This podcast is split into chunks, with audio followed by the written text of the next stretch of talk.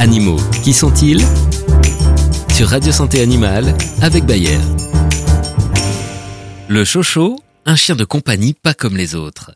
Originaire de Chine où il était utilisé comme animal de trait, ce chien massif qui ne dépasse cependant pas 30 kg et 56 cm au garrot chez les mâles, est malgré les apparences vif et agile.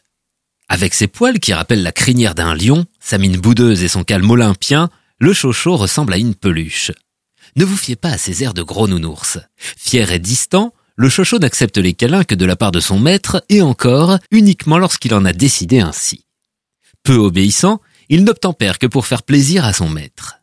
Mais inutile de lui lancer une babale. Il ne daignera pas se lever pour aller la chercher et vous opposera une attitude dédaigneuse. Mais malgré son apparente indifférence, il voue à son maître qu'il ne quitte pas des yeux un attachement sans limite.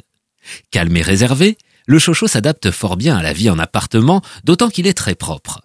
Mais il a besoin de faire de l'exercice au moins deux fois par jour. Très protecteur, extrêmement loyal envers son maître et peu amical avec les étrangers, il se révèle être un excellent gardien.